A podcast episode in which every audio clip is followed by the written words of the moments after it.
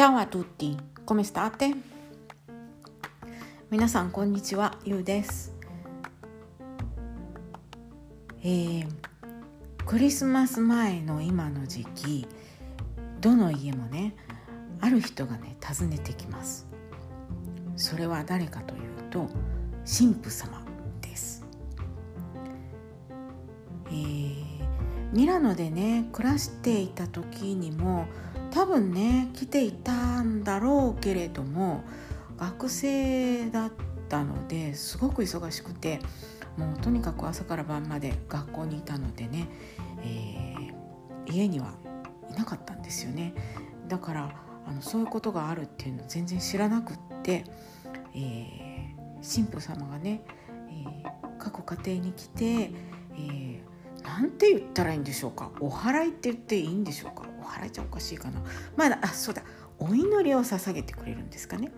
あのそういうのがあるっていうのをね今の町に引っ越してきてから初めて知りました。でね、えー、今の家での初めてのね12月に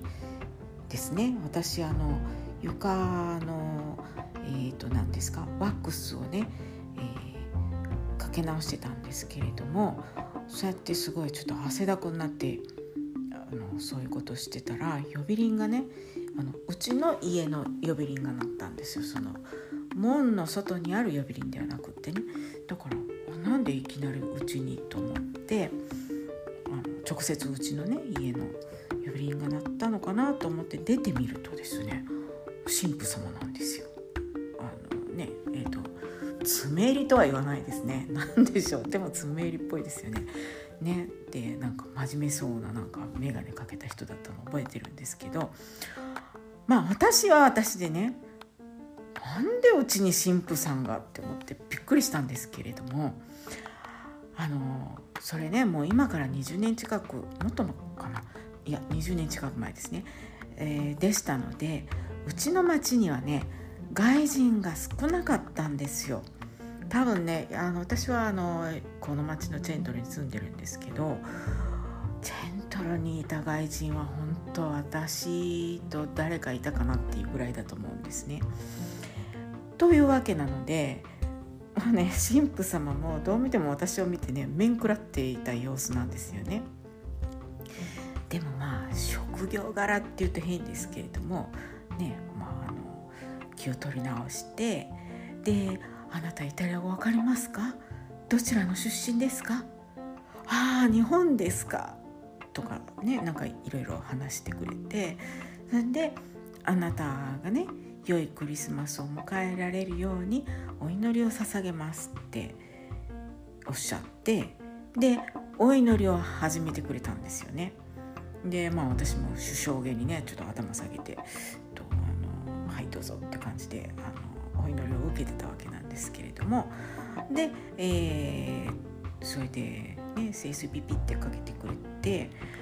でですね本来ならその後ね少しですけどとか言うのか言わないのか知らないですけど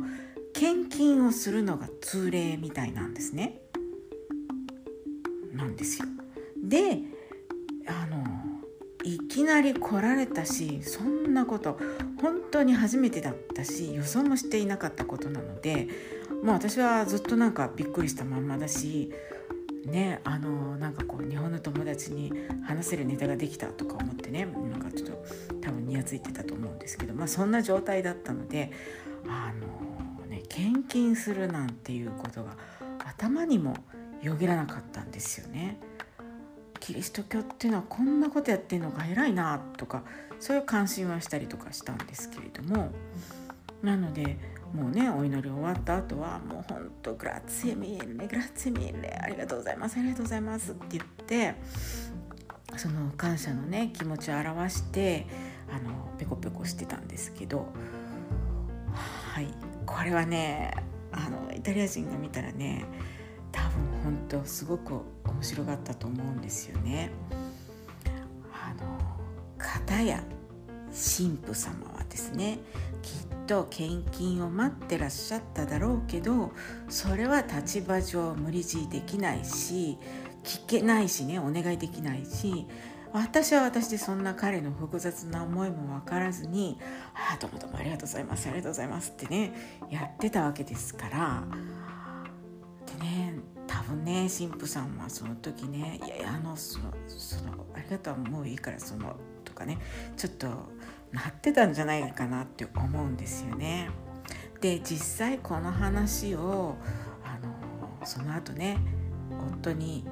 話してみたらねもうクックックックってすごい受けててまあなんかもうそれはなんかもう